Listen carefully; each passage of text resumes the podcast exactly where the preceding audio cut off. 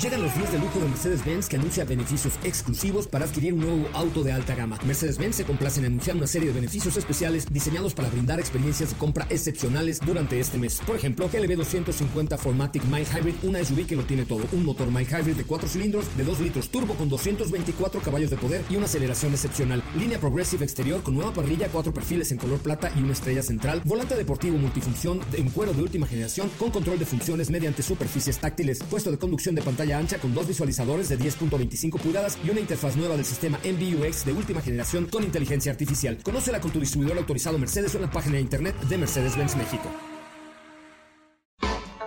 MBS Radio y el Dr. Zagal han dispuesto una generosa y elegante mesa para celebrar este banquete. ¡Pasen! Y sean bienvenidos a degustar los manjares de este menú, especialmente seleccionado para los paladares más exigentes. Esperamos que esta experiencia cultural les deje buen sabor de boca, aquí en MBS 102.5.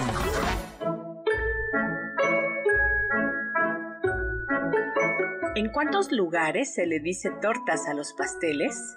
¿Qué fue la noche triste? ¿Quién fue Catalina la Grande de Rusia?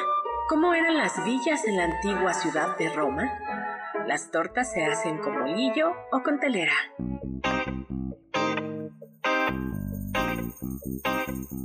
Hoy hablaremos de historias sobre la noche triste, comida romana, tortas, arcos y acueductos, realeza ilustrada, la última victoria mexica, la emperatriz rusa y más en los entremeses del banquete del Dr. Zagal.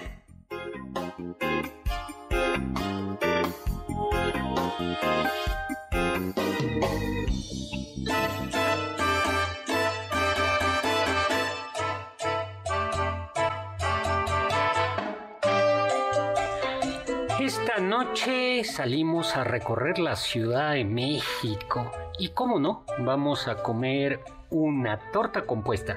De ahí viajaremos al espacio, en el espacio y en el tiempo para presenciar y visitar la magnífica ciudad de Roma.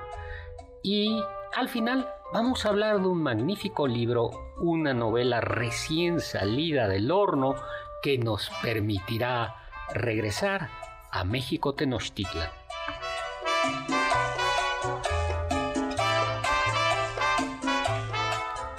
Hola, amigos y amigas, ¿qué tal? ¿Cómo están? Yo soy Héctor Zagal y estoy feliz, encantado de estar con ustedes hoy, ya prácticamente el último miércoles de noviembre del año 2023, transmitiendo desde la Ciudad de México, Tenochtitlan, para todo el mundo mundial y para todo el sistema planetario. Saludos a Iti.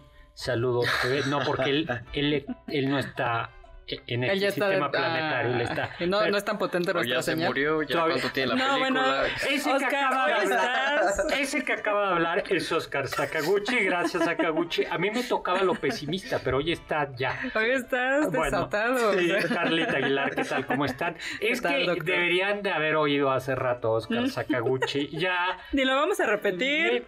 Eventualmente saldrá, y se enterarán. Estamos hablando de que la siguiente semana que vamos a hablar de los Juegos del Hambre pero no quieren que, critique, que critique a Pita, o sea, Ya, no, digas más, Discutimos en, la semana próxima o en 15 días vamos a hablar vamos de, a ver, vamos ese a ver. tema.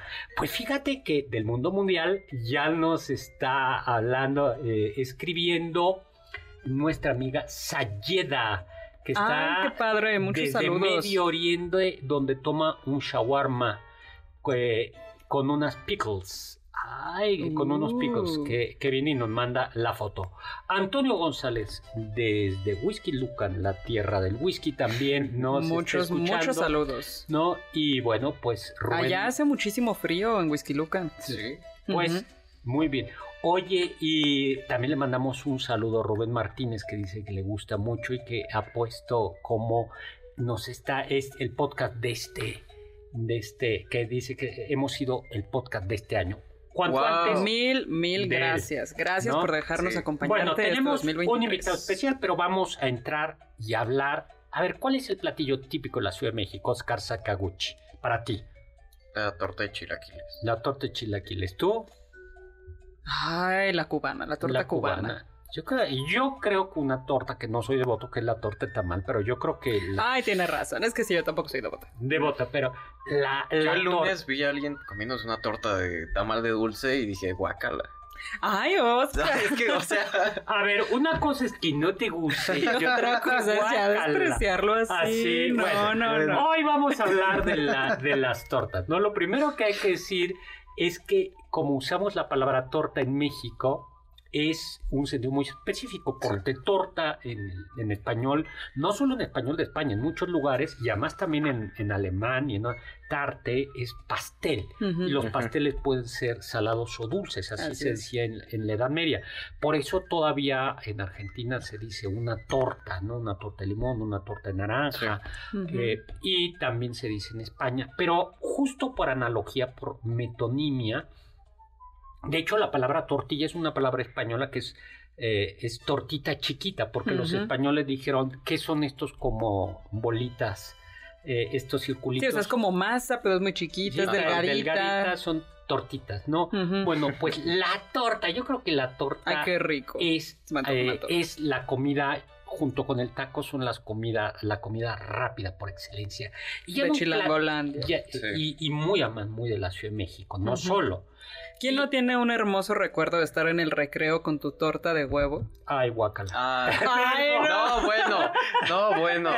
Perdón, perdón. Yo aquí disfrutando mi hermoso No, recuerdo. Yo sí, yo, a ver, pero fíjate qué distinto. Dije en el Lo tuyo fue un guacala clasista. En Ay, cambio- ¿De cambio, en cambio, El del doc no fue Sí, clasista, en cambio el güey. mío fue porque yo no padecía. ¿Por qué?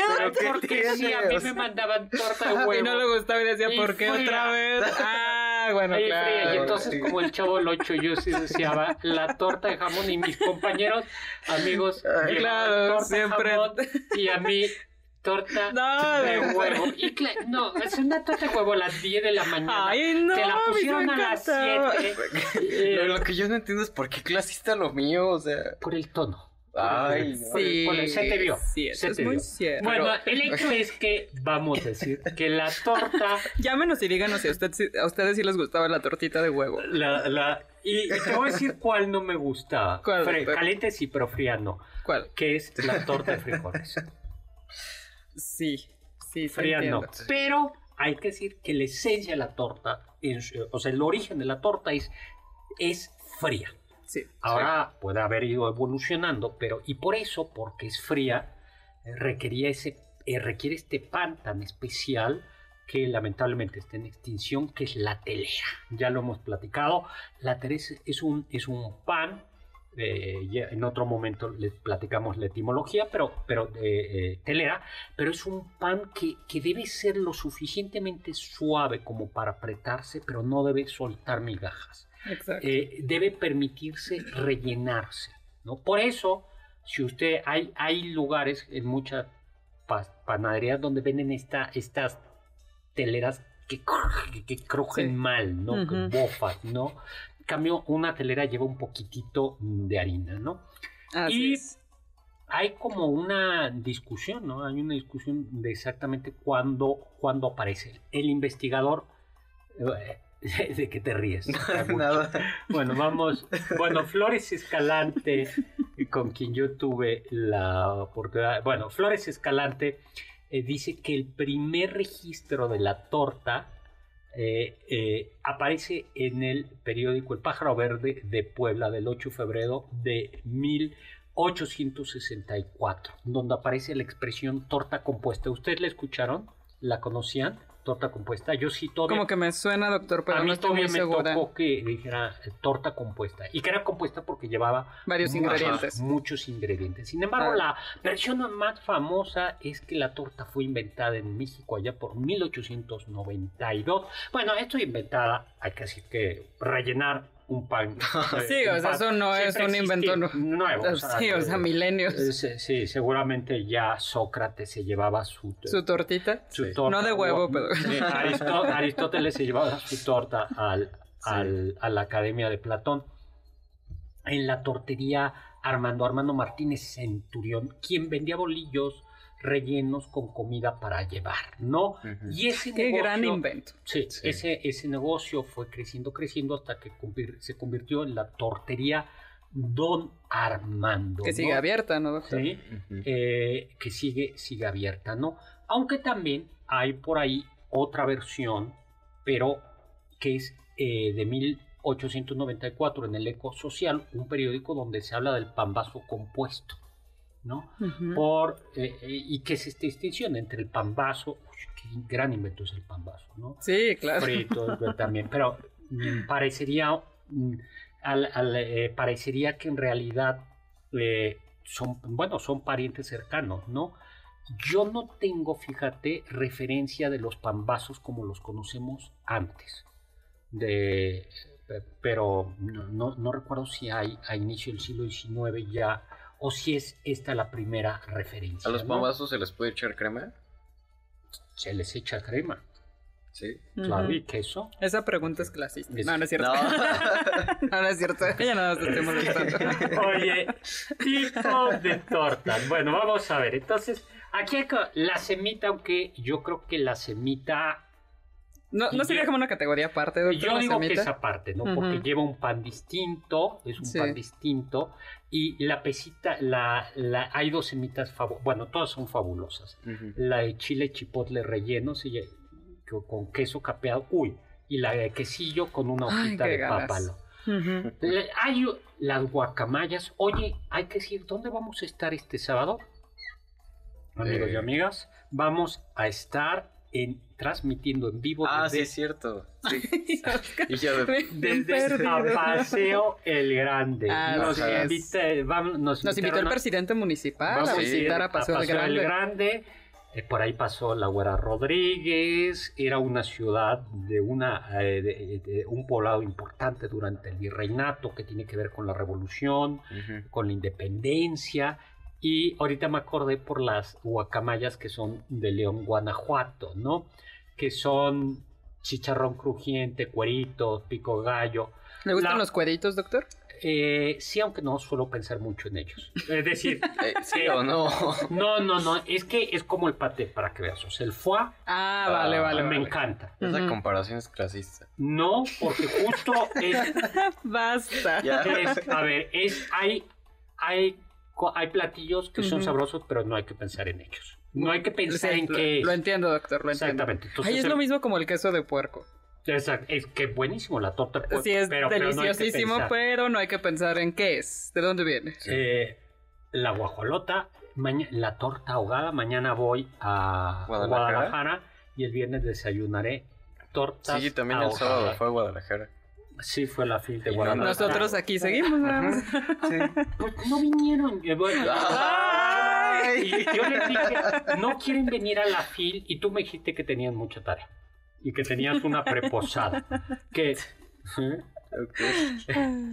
Ay, bueno, pues sí, le, le aprovecho para mandarles un saludo a mis amigos de Planeta y a mis amigos del TEC de, del TEC de Monterrey. Ya se nos acabó y no llegamos a hablar de nada.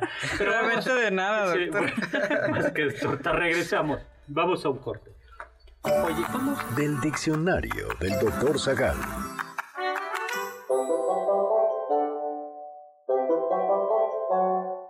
Ya en el latín existía la palabra casa, pero a diferencia del uso que hoy le damos en español, en aquel tiempo servía para referirse a una choza o a una cabaña. En realidad, la palabra que más se parecía a lo que hoy conocemos como casa era domus.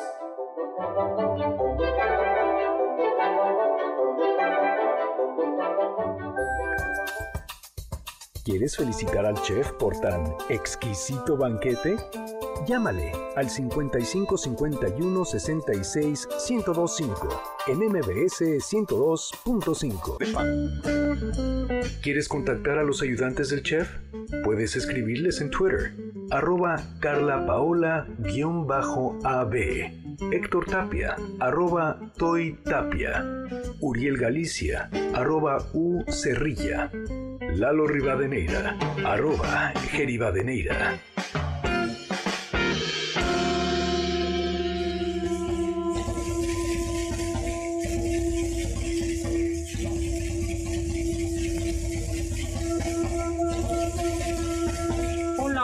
Estamos de regreso. Soy Héctor Zagal. Estamos en los entremeses del banquete del Doctor Zagal, como los, todos los miércoles a las 10 de la noche. Recuerden, tenemos programa, el clásico programa, los sábados a las 5 de la tarde. eh, en su tinta, los domingos en el portal de MBS Noticias. Y volvemos a insistir que este sábado estaremos transmitiendo de pas- desde, Desde Paseo del Grande. Vamos a subir historias, platicar. Y yo creo que el miércoles próximo vamos a seguir hablando de ese lugar que tiene muchos eh, puntos de interés histórico. Un saludo a Ismael Pérez Jiménez que nos dice muy buenas noches, saludos a todos. eh, y que está aquí ya puestísimo para, para Muchas, muchas escucharnos. gracias. Juan, Juan Manuel presente como todos los miércoles. Ay, muchas gracias. Juan Manuel siempre nos escucha. Sí. Yo siempre lo tengo ahí, bien ubicado. Oye, yo estoy y estamos muy contentos en este programa porque tenemos a alguien que ya nos ha visitado en alguna otra ocasión eh, y que me parece que es todo un personaje. Tlatuani Cuauhtémoc, nuestro amigo Enrique Ortiz García. Eh, muchísimas gracias. ¿Cómo te decimos? Tlatuani. Eh, Cuauhtémoc, eh, Cuauhtémoc, su majestad, bueno, Enrique. Eh, Enrique. eh, creo que está bien empezar por Enrique o. Cuauhtémoc, Tlatón y Cuauhtémoc. Ves muy bien. Oye, pues muchas gracias por haber aceptado la, la invitación. ¿Cuándo eh, hace, cuándo estuviste? Tenés que haber venido antes ya. Te teníamos eh, con y que nos hablaste de este libro extraordinario, El mundo prehispánico para gente con prisa, Prisa. que es, que me parece que es un, un gran, un, un gran, un gran libro. Y pues aprovechando que estamos desde- transmitiendo desde México, Tenochtitlan, eh, acaba de publicar una, una novela publicada por Grijalvo que tiene que ver con la noche triste. A ver, Oscar Sakaguchi, ¿qué pasó en la noche triste? Eh, eh, eh, aquí, eh, el Tlatoani te manda Bueno, al pues, templo mayor y no en calidad de sacerdote, sino contesta rápido y bien.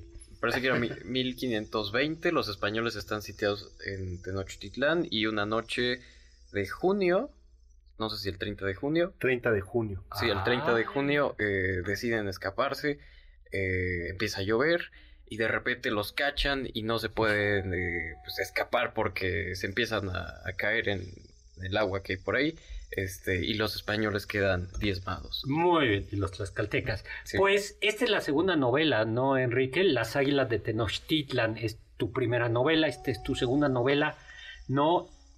Platícanos, ¿de qué va la novela?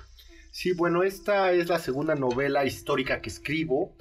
Comienza con lo que es la matanza del Templo Mayor o de Toshcatl, el 22-23 de mayo de 1520, la cual es Tonatiuh, importante Tonatiuh, ¿no? eh, hacer la, la precisión que Hernán Cortés no se encontraba en Tenochtitlan para aquel momento. Hernán Cortés no es el que rompe la paz con los tenochcas, mexicas.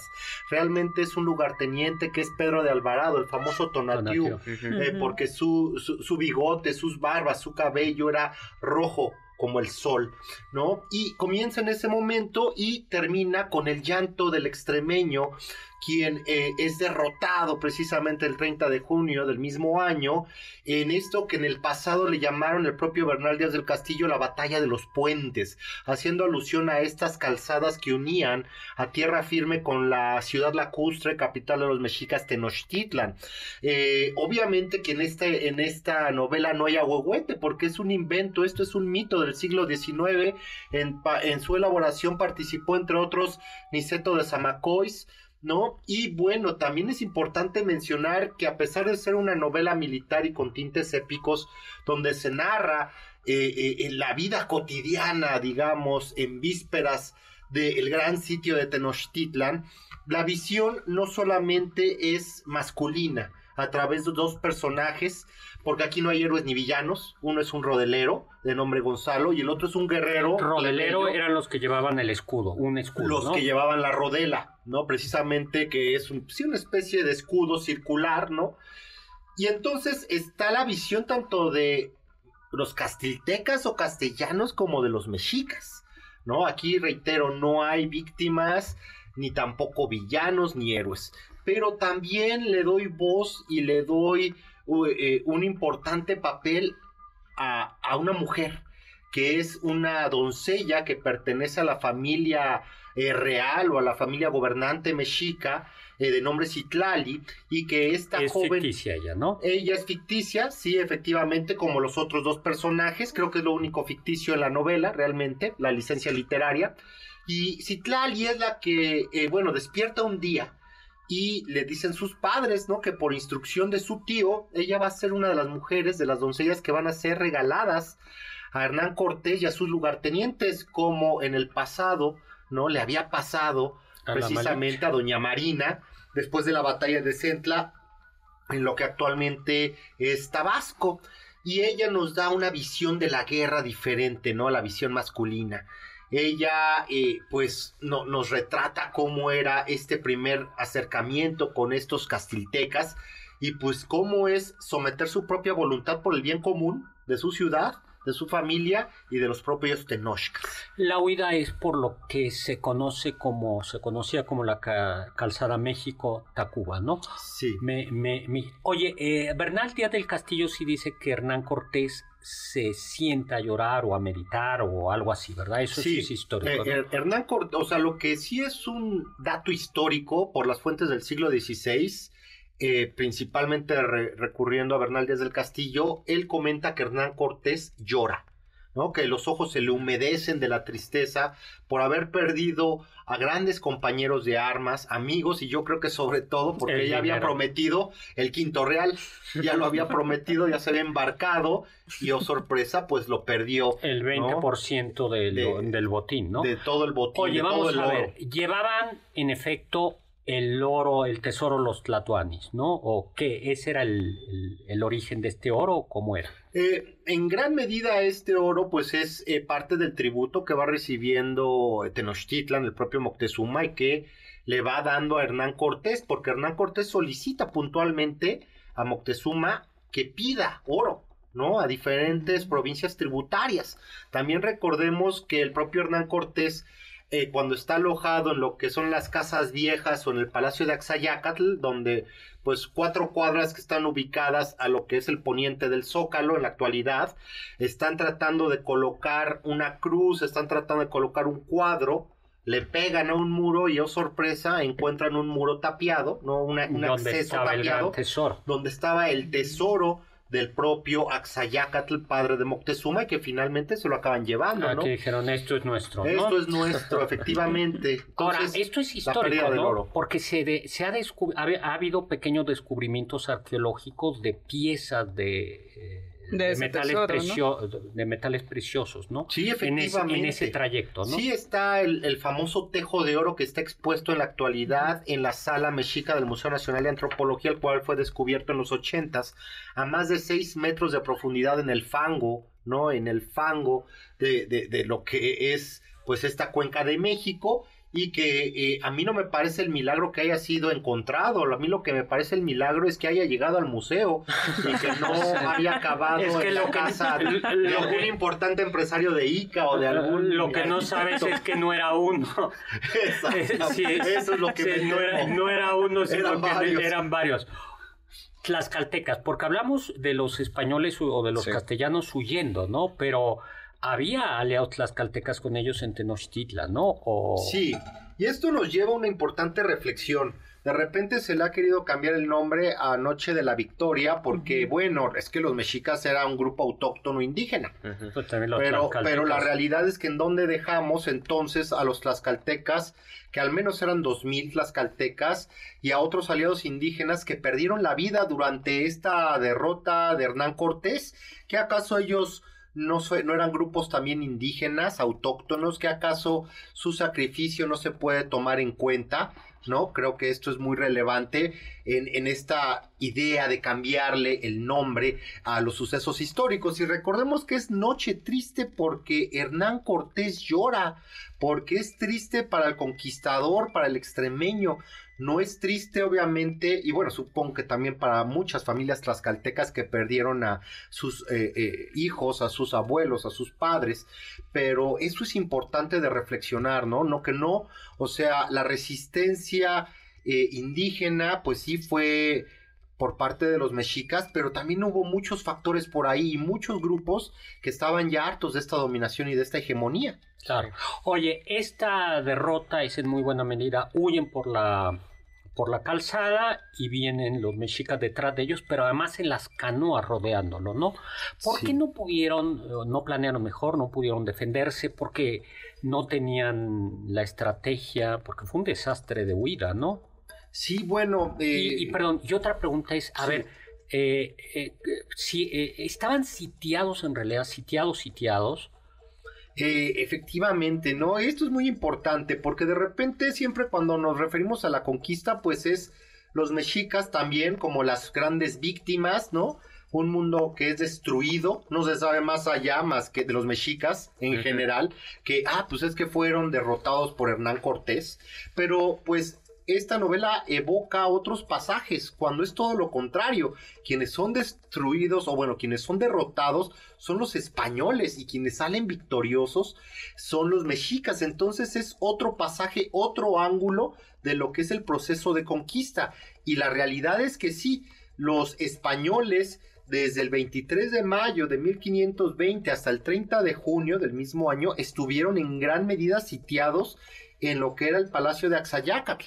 Sabemos pues que obviamente eh, entra Hernán Cortés, entra Hernán Cortés eh, ya los últimos días de junio, le permiten los mexicas ah, entrar. Era lo que yo te iba a preguntar. O sea, estaban sitiados, pero le permiten entrar. Le permiten los mexicas la entrada de Hernán Cortés y a una gran cantidad de hombres, ¿no? ¿Por qué se lo permiten? Pues eh, eso es un gran misterio de la historia, pero indagando y conociendo las fuentes desde mi perspectiva, lo que buscan los mexicas es concentrar a estos hombres barbados, estos castiltecas, tenerlos en el puño para que en esta ciudad lacustre, en la cual es difícil que pudieran escapar, para finalmente acabar con la amenaza. Esa es su intención, ¿no? Que lleguen, que estén ahí, que, que también sean sitiados y acabarlos a través del hambre, a través de la sed o a través de las armas. Ese era el objetivo desde mi punto de vista de Cuitláhuac. ¿No? Tenerlos a todos, porque imagínense que hubieran acabado con la parte, solamente con los hombres de Pedro de Alvarado y Hernán Cortés está en Tlaxcala. Claro, hubiera seguido el proceso. Hubiera seguido, y sí, y, el sitio de Tenochtitlan tal vez hubiera iniciado antes. antes. ¿no? Entonces creo que esa es la estrategia del propio Cuitláhuac, y si estuvieron sitiados todos estos días, son narrados a detalle en esta novela, La Última Victoria Mexica. Por ejemplo, no sé si ustedes sabían que eh, en estos combates Hernán Cortés hace una salida y toma el templo mayor de Tenochtitlan. Mm. Y ahí estaban grupos de guerreros que les tiraban troncos cortados. Imagínense, los troncos los rodaban, las piedras, los dardos, para tratar de evitar que los españoles subieran. Pero pues eso, la realidad es que si uno lo imagina es una proeza por parte de los españoles, ¿no? Imagines 45 metros de altura y que te estén tirando troncos por las escalinatas. Y alcanzaron a subir, ¿no? Y al final lo toman, lo incendian y profanan, ¿no? Lo que son las dos capillas dedicadas a Huitzilopochtli. Lo que es una novela llena de acción, trepidante, de batallas y de estrategia militar. ¿Cuántas, eh, históricamente, cuántas eh, muertes hubo de cada bando? Eh, eh, Bernal Díaz del Castillo comenta que desde la noche triste hasta que entran a, a Tlaxcala, ya por ahí del 9 de julio, 800 españoles. De 1200, 1300 hispanos, más de la mitad, eh, es la peor derrota que sufren los conquistadores hispanos durante la conquista del continente americano. ¿Y las caltecas me decías que podrían ser 2000? Eh, bueno, sabemos que el contingente era, estaba alrededor de 2000, algunas fuentes dicen hasta 4000, pero pues también quedaron aniquilados, ¿no? No tenemos datos como siempre, se omiten los datos de las muertes, las el número de heridos por parte de los aliados indígenas, ¿no? Realmente lo que importaba en ese momento para Cortés eran los españoles, los hispanos. Oye, y bueno, ¿cuál ha sido la recepción? Bueno, magnífica, pero ha despertado polémica, ¿no? Sí, sí, sí, bueno, porque pues con eso aquí reitero, no hay agüehuete, ¿no? Aquí no hay agüehuete, eso es del siglo XIX y todavía hay personas que debaten, el agüehuete de Popotla, ese no es el bueno, es el otro, ¿no? También por ahí hay eh, eh, pues todo este tema de Noche de la Victoria, noche triste, aunque yo le llamo, me gusta remitirme a siglos pasados con la batalla de los puentes, la muerte de Moctezuma también, que por Claro. ejemplo Diego Durán comenta que lo mataron los españoles. Entonces también está lleno de polémica. Nos tenemos que ir, lamentablemente el, te- el- el tiempo nos come. Enrique, vamos a hacer una cosa, vamos a regalar un ejemplar de la novela que Enrique nos, no- nos trajo eh, y la vamos a regalar a quien nos mande por X, O Twitter. por Twitter, eh, una fotografía de la huehuete de Popotla. Perfecto. El que primero. conste del primero, que conste que no es eh, el que, de- que es una, una leyenda, pero bueno, Enrique, es un gusto tenerte por aquí y seguro que te esperamos pronto, pronto para seguir charlando y conversando contigo. Mil gracias. Regresamos. Gracias, gracias. Los sabios dicen. Toma ese puñal que traes al cinto y mátame. Cuauhtémoc.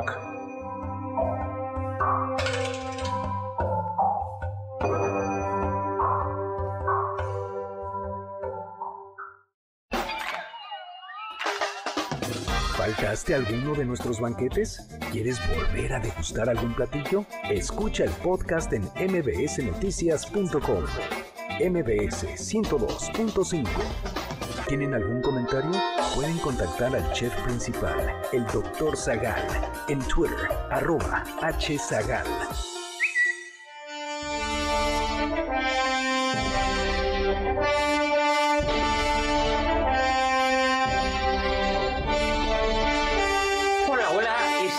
Regreso y después de estar en México, Tenochtitlan, hablando de esta magnífica novela de eh, nuestro amigo Tlatónico Actemoc Enrique Ortiz, sobre la última, vamos a hablar de una ciudad maravillosa, Roma, ¿no? La legendaria ciudad, la urbe, así le decían los romanos, ¿no? La urbe. Así O sea, es es. como, eh, en el fondo los chilangos somos así de arrogantes, ¿no? Porque decimos la ciudad, La ciudad, la ciudad, ¿no? Este, voy a la ciudad. ¿Y Sí, somos muy Sí, centralistas. somos, eh, bueno, pues Pero los así romanos. se llama. Fuera, fuera, fuera.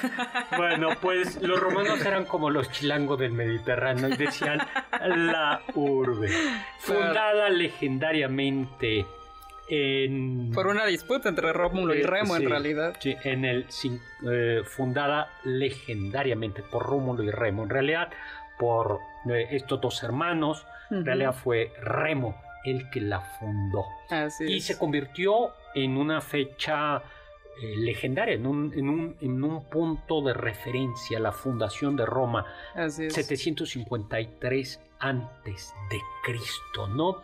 Y que eh, en la época de Cleopatra, ya en el siglo I después de Cristo, las dos ciudades más pobladas del Mediterráneo eran primero Alejandría, eh, que llegaba a tener casi, decían algunos, un millón de habitantes, y Wow. después Roma, que andaba por los 800 mil. Pero después Roma llegará a tener un millón de habitantes.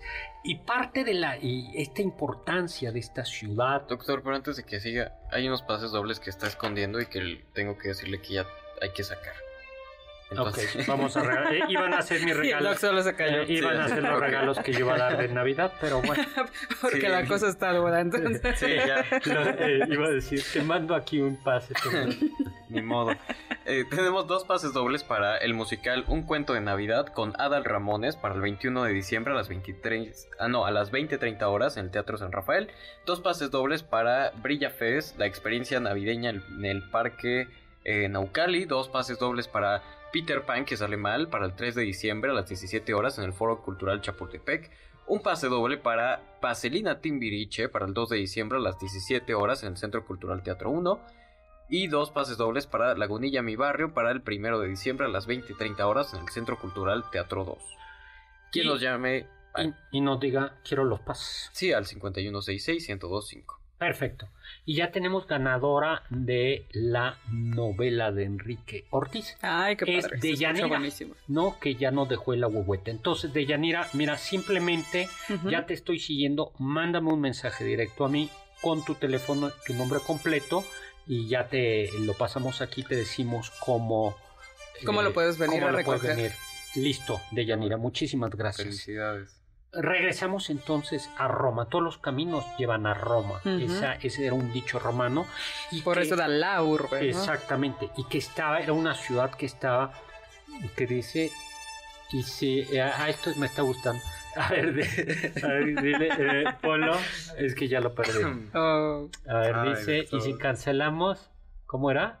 Y se cancelan. Y dice, y si cancelamos a Oscar Sakaguchi por odiar a Pita y los tamales de dulce, pues yo creo que sí. ya, sí, yo apruebo. Sí, vamos a, a- a Yo cancelar. apruebo, yo apruebo. Bueno, es curioso. eh, regresamos a Roma después de la cancelación de Oscar Sakaguchi. Bueno, la ciudad de Roma, eh, en la época esta que estoy eh, citando, en el siglo I, perdón, dije eh, no en el siglo I después de Cristo, sino en, el, eh, en los años 40 antes de Cristo, que es eh, la época de Julio César, Cleopatra, 44, toda era una ciudad poblada, pero era una ciudad todavía fea. Era una ciudad sucia, era una ciudad... Pero también las calles eran desordenadas, doctor. Exactamente, exactamente.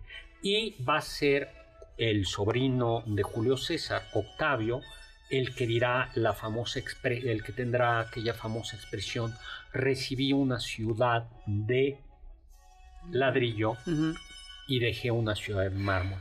¿Cómo se vivía en la antigua Roma? La verdad es que mal, salvo que fueras muy Depende. rico. Ajá.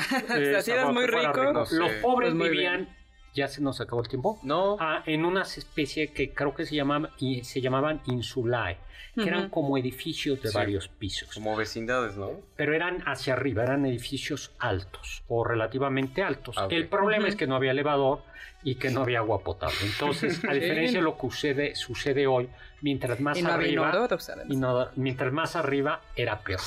Y eran unas situaciones bastante desagradables. Ahí vivían los pobres. Los ricos vivían en una domus. Domi- casas que tenían un modelo que después se repetirá en la casa española, árabe, española, andaluza y en la casa mexicana. ¿Qué es, doctor? Un jardín en el centro, ¿no? Exactamente. Un, un jardín en el centro. Y las habitaciones y todo lo demás estaban alre- alrededor. Afuera de Roma estaban las casas de las, Las casas villas, de ¿no? campo de los ricos, las villas. Y algo que los emperadores fueron solucionando es llevar agua potable, hasta el punto de que hoy por hoy todavía Roma tiene bastante agua potable.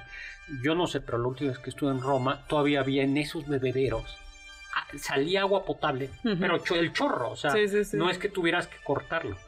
Qué No, interesante. No, sino Ujú. estaba ahí el chorro de agua potable. Necesitamos varios ingenieros romanos aquí en la Eh, ciudad. y para eso se llevaban, se utilizaban los acueductos, que no equivalen a los arcos.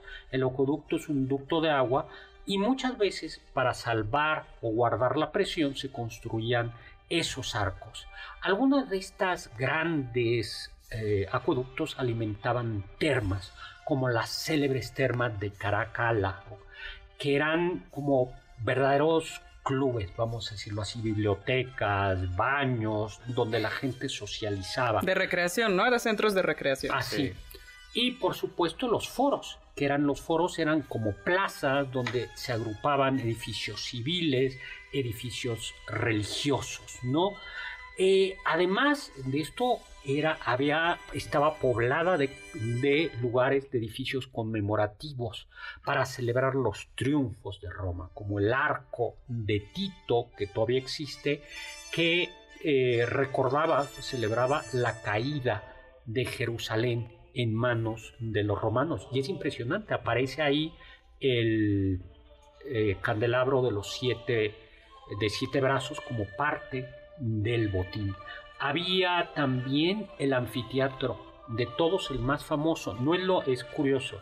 El Coliseo es en realidad un anfiteatro, no un circo. El, el Mm. anfiteatro Flavio, conocido hoy como Coliseo Romano, porque estaba al lado de una colosal es- escultura de Nerón. Y en las afueras de Roma estaba el circo romano, Ajá. del cual solo se conserva hoy la pista o la, la planta. Los circos eran como balados y eran donde circulaba, donde se eh, hipódromos, donde se celebraban Ah, ok, carreras las de caballo. carreras de los eh, ¿no? Bueno, de carros. de carros, las, las carreras de carros, ¿no? Sí. El Tíber era el gran río de Roma que desembocaba en Ostia, el puerto de Roma, y como ahora, el Tíber olía mal. Eh, el Tíber olía mal, aunque había una cloaca máxima, una especie de drenaje, Uy, pues... eh, Bueno, pues, es que ya tanta gente se va acumulando. los problemas de la ciudad. La- Eh, Ciudad de México lo conocemos. Es, exactamente, exactamente, ¿no? Era una ciudad con dos sistemas de murallas Y, fue una ciudad que fue saqueada en diversos, en, en diversos, eh, en diversos eh, momentos. Tenía por, su, por supuesto teatros, que a diferencia de los teatros griegos, que en general aprovechaban la ladera, los teatros romanos eran construidos como de plantas, de, o sea, Plano. planos, ¿no? Ah, planos pero con gradas, sin aprovechar Sin aprovechar ya una formación la, natural. la ladera, ¿no? Eh, en sus mercados, bueno, se podía co- comer de todo, si era rico, por supuesto, ¿no? Llegaban las, Ah. eh, las ostras, los alimentos elegantes, los alimentos extraordinarios. El garum era también solo para la gente elegante, doctor. Eh, O sí, era como un condimento que te podías encontrar en el el mercado. garum es esta... como Vísceras de pescado fermentadas. Era para todos. Nos tenemos que ir ya al final, lo dejamos en Roma. Y muchísimas gracias en cabina Carla Aguilar, a Oscar Sakaguchi. Gracias, Eh, Enrique. no, doc, Todavía hay un bloque. ¡Ay, yo estoy cortando! Es que Sí, no, vi que espere. el ingeniero... Sí, no. el- eh, vi que me- Bueno, no, entonces no, todavía tenemos. Vamos a un corte y regresamos. Escuché que... A pesar de su título como emperatriz de Rusia, Catalina la Grande no era de origen ruso. Nació en Stettin, actual Szczecin, Polonia, el 2 de mayo de 1729 como Sofía Augusta Federica. Se casó con el futuro zar Pedro III y tras su ascenso al trono en 1762 se autodenominó Catalina y gobernó hasta su muerte en 1796.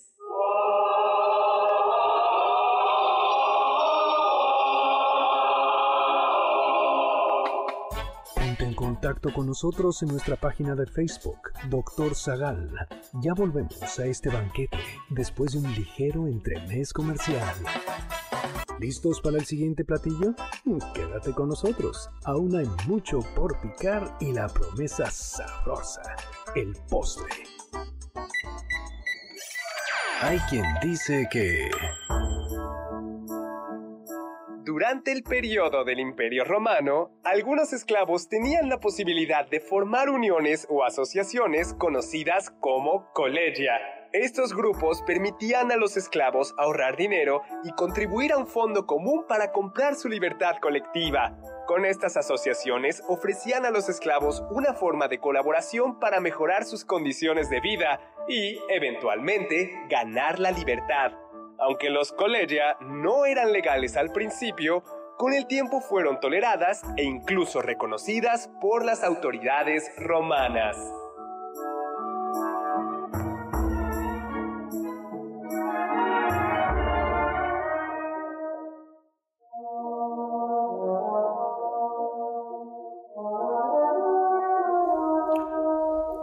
Estamos de ¿Qué tal? regreso y pues ya vamos a hablar de Catalina la Grande. Hemos hablado, eh, hoy hemos, yo estoy cansado porque yo creo que hemos viajado por muchos lugares, Sí, ¿no? Fuimos... Nos tocó también la guerra entre la- las el- caltecas el- españoles y Ujú. mexicas. Sí, de no ser por la torta que nos comimos al principio y estaríamos... eh, de- A mí no ah, me dejaron ni una mordida. Yo no sé de qué tortita están hablando. de la, la, la, eh, Catalina la Grande es un gran personaje. Iba, iba a preguntarles otra vez la pregunta de las tortas para ver si quería rectificar Oscar Sakaguchi, pero no. Bueno, Está contento con ser cancelado. bueno, ¿quién era Catalina la Grande? Emperatriz zarina de Rusia. Pues era una mujer de la nobleza alemana, de la nobleza prusiana, que llegó en el 1743 para casarse con el Zarevich, con el heredero al trono de Rusia. Eh, y esto fue fundamental en una mujer aguda, astuta y que de inmediato dijo, bueno, yo tengo que adaptarme a la tierra que, Claro. que fueres, haz lo que vieres. Hay que recordar que a pesar de intento de haber modernizado, Rusia, Rusia seguía siendo un país lejano, todavía no integrado. Es que era gigante, o sea, era muy, muy grande, muy difícil de reformarlo todo. aprendió ruso rápidamente, se tuvo que convertir mm, al, Cristianismo. al ortodoxo y pues sí, pasa lo co- con el donde de ahí Catalina, no Catalina, Oye, Caterina. Catarina. Eh, en ese momento la corte rusa estaba en manos de la poderosa emperatriz Isabel, ¿no? Que era la tía del Del Zarevich. Zarevich, del marido de, de Catalina. Isabel es la que había elegido a la chica para su sobrino. ¿A ti ya te eligieron esposa? No, Oscar? bueno, fuera. ¿O ha sido elegido para alguien más? ¿Para alguien? Mm, se me hace que no. Pero, Esa sonrisilla. Sí. No lo pueden ver, pero. Bueno, el caso es que ella dijo, pues estoy aquí por la tía emperatriz y bueno, pues hay que quedar bien con ella. Eh, aunque la verdad es que la tía emperatriz era gandallina también, ¿no? Pues ya era controladora, ¿no? Se Sí. notaba que era muy Le quitó controladora. al hijo para ser ella Quien lo criara. quien lo criara. Bueno, el zar Pedro III llega al trono, pero Pedro III era como débil de carácter, ¿no? De ser zar no Y- era lo y él suyo. decía, no, yo prefiero ir a cazar, cazar con Z, la música. eh, pues, Como del teatro también, ¿no? Le gustaba lo histriónico, el sí, espectáculo. decía, pues eso, eso es lo, es- eso es lo mío, ¿no? Recreaba batallas, pero, batalla- pero así como de soldaditos, no de, Ajá. o sea, con los videojuegos se lo hubiera pasado ahí No hubiera salido, Sí, ¿no? salido, ¿no?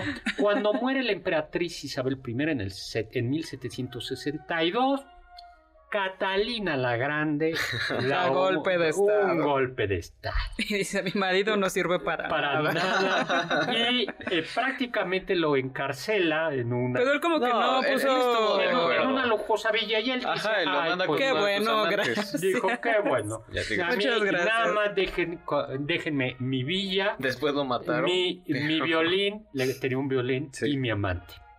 Eso sí. Pero poco después, pero poco después, quiere decir un mes después, murió en circunstancias extrañas.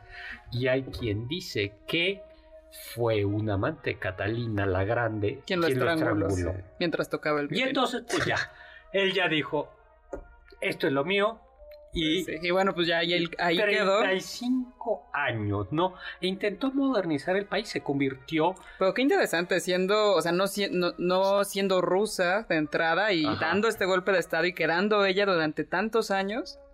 O sea, realmente es impresionante, ¿no, doctor? sí. Em, se carteaba con Voltaire, si mal no recuerdo. Se carteaba con los ilustrados. Sí, Era- porque también sí. le decían la emperatriz ilustrada. ¿no? ilustrada. Era pertenecía al despotismo ilustrado. Este despotismo en el que políticamente seguía habiendo un déspota, pero había como esta idea de apertura, la razón, aunque en algún momento algún ilustrado le dice algo así como, bueno, pero usted tiene que modernizar el país también políticamente y ella dice, no, es que no es lo mismo gobernar sobre papeles como ustedes que gobernar sobre hombres. Ganó el acceso al Mar Negro, que era muy importante porque recuerden que el eterno problema de Rusia son los mares helados. Entonces, el integrarse a Europa era por un lado por el Báltico, San Petersburgo, y por otro lado la salida al Mar Negro, que suponía la salida al Mediterráneo, en donde se topaba con los turcos. Y tuvo un amante ministro que era Potemkin, ¿se saben este? Y esto es bien importante. Eh, es lo que yo llamo el síndrome Potemkin. Bueno, era un ministro de él, que, de ella, que le había dicho a la a Catalina, no, mire, pues ya por estos rumbos, bueno, era muy, por esos rumbos que recién conquistamos, Ujú. aquello ya es primer mundo. Carretera, internet, todas estas zonas que antes era- están muy bien, preciosas, maravillosas, eh, ya. Y entonces Catalina dice, quiero ir a verlas. Y entonces Potemkin Ajá. dice mi chamba. Y además en aquel momento no es que te corrieran o que te cancelaran, sino que te cortaban la cabeza. Sí, por supuesto. Y entonces Potemkin lo que dice, ya sé, y organiza, dice, va a pasar por aquí la zarina. Y organiza unos pueblos fantasmas, como de pura escenografía. Sí, para que se convenza de, ay, sí lo hicieron. Va Catalina y va viendo pueblos y dice, y van moviendo esos pueblos. eso se lo digo, eso lo pongo cuando doy una clase sobre historia de la política, digo el síndrome de Potemkin. Señores, políticos. sí, ¿cómo les digo que ustedes desconfíen si les dicen todo está bien, todo está maravilloso? Más les vale mejor ir ustedes y por su propio ojo. Y, vayan cinco cuadras atrás, ¿no? Y sálganse de donde está. Y fíjese si la pintura está fresca, porque sí, sí. mi mamá cuenta que hace algunos años. Ajá eh, ella pasaba por, eh, eh, bueno, ella les contó la deuda, pasaba por conscripto, venía al conscripto, iba a dar clases, y que está por la defensa, bueno, por ahí, ¿no? Por, y entonces había un césped, un pasto, un camellón siempre seco. Y un día lo vio súper verde. Verde. Y dijo, ay, lo regalo, lo cambia. y lo contó en la escuela. Y le dijeron, no, lo acaban de pitar porque el presidente viene a inaugurar una no, cosa. Y, entonces dice, sí es cierto, lo pintaron. Lo, lo, lo pintaron. No, no hay pudor, no hay vergüenza. Entonces Catalina la Grande, a pesar de todo, sí que intentó secularizar, modernizar el Estado, quitar la influencia de la iglesia ortodoxa. Era muy difícil, o sea, era un territorio gigantesco con muchísimas comunidades religiosas. Así es. Pero hay que decir que Catalina la, la Grande no se dedicaba de tiempo completo al trabajo, sino también aprovechaba la vía. Las artes amatorias. Y gozaba de otras eh, aventuras hasta el punto de que se le conocía como la catadora de amantes. Y se ve que también ahí era Catalina la Grande. Ya vamos a irnos. Ahora sí terminó el programa. Muchísimas gracias a Carla a Oscar gracias, aquí en cabina. Gracias a Tlatuani, Cuauhtémoc, Enrique Ortiz García, nuestro invitado, a Carmen Cruz Larios y Héctor Tapia. Muchísimas, muchísimas gracias al ingeniero Zavala que hoy le tocó este, administrar parte de nuestro desorden porque no nos pudo acompañar Juan Carlos Castillo. Gracias Nelson Albornoz en video y por supuesto gracias a Juan Carlos Castillo que está desde su casa escuchándonos eh, con un merecido descanso. Carla Aguilar, Oscar Sakaiguchi y gracias a Kant, un ilustrado que dijo Sapreaude, atrévete a saber. Confiamos que este banquete ha sido un deleite gourmet y cultural. Gracias por escucharnos y nos esperamos el próximo sábado con una deliciosa receta que seguro será de su agrado. MBS 52.5